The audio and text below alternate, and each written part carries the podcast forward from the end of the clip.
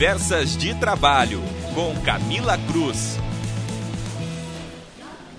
Olá! No Conversas de Trabalho de hoje, nós falaremos se a ausência de recolhimento do FGTS impede ou não o recebimento do seguro-desemprego.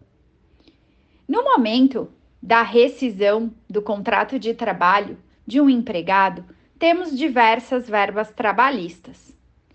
Dentre os direitos, teremos o recebimento do seguro-desemprego, se preenchidos os requisitos que a lei específica trata sobre esse tema. Em momentos de crise, nós sabemos que muitas empresas acabam por deixar de recolher o FGTS dos seus trabalhadores. Isso faz com que muitos tenham dúvida se no momento de dar entrada no seguro-desemprego, a ausência do FGTS será um impedimento ou não para o recebimento. Recentemente, tivemos decisão judicial de empregado no sentido que houve dispensa sem justa causa, o empregado comprovou a existência do vínculo empregatício e, apesar de irregularidades no recolhimento das contribuições do fundo de garantia, esse trabalhador teve direito ao seguro-desemprego após comprovada a existência de vínculo empregatício. Essa decisão foi proferida pela primeira turma do TRF da primeira região.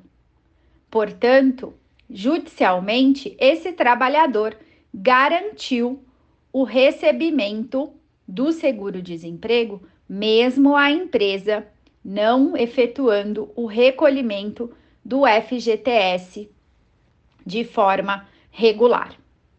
Inicialmente, a União havia negado o pagamento, alegando que não foram comprovados os requisitos necessários ao deferimento do pedido de recebimento do seguro-desemprego, uma vez que o recolhimento do FGTS ele é um requisito essencial para a comprovação do vínculo empregatício e, consequentemente, então, a liberação do benefício do seguro-desemprego. Portanto, judicialmente, uma vez comprovado o vínculo, teria o direito ao recebimento. É importante destacar que, para recebimento do seguro-desemprego, devem ser observadas a quantidade de meses trabalhados, todos os recolhimentos e demais requisitos da legislação. No julgamento, a desembargadora destacou o artigo 3 da Lei 7.998 de 90, que estabelece que tem direito ao seguro-desemprego o trabalhador dispensado sem justa causa que comprove não possuir renda própria de qualquer natureza suficiente à sua manutenção e a da sua família. No julgamento, ficou comprovado que os autos deixavam claro que houve a dispensa sem justa causa e que o trabalhador comprovou o vínculo com a carteira de trabalho e com o termo de rescisão do contrato. Logo, não teria, então, justificativa para se indeferir o benefício com base no argumento de que os recolhimentos das contribuições para o FGTS não foram realizados regularmente, pois teria que se constituir responsabilidade do empregador e não do empregado, conforme os termos lá do artigo 15 da Lei 8036 de 90. Portanto, essa decisão em que conclui que a ausência ou irregularidade do recolhimento das contribuições para o FGTS não impede o recebimento do benefício do seguro-desemprego, porque seria uma responsabilidade do empregador o correto recolhimento, não podendo então o empregado ser responsabilizado. É uma decisão bastante importante para que então aquele trabalhador lesado busque através do judiciário o reconhecimento desse direito. E uma outra dúvida que pode acontecer é quando a empresa não procede à baixa na carteira de trabalho. A falta de baixa na carteira de trabalho pode, como sabemos, impedir o empregado de receber também as parcelas do seguro-desemprego e ter acesso, inclusive, à sua conta vinculada do FGTS.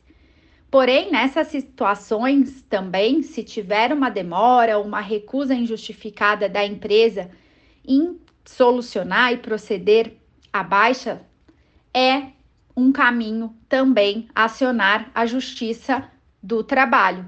Por quê?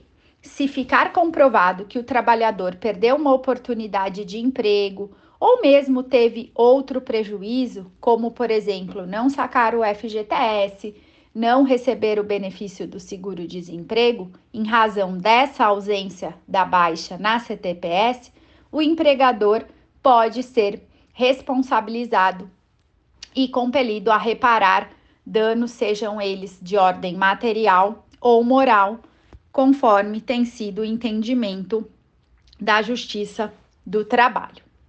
Este foi o nosso podcast da semana e se você quer mais conteúdo da área trabalhista, acompanhe o meu perfil lá no Instagram, que é o professora Camila Cruz, e até o nosso próximo episódio. Acompanhe mais notícias em contábeis.com.br.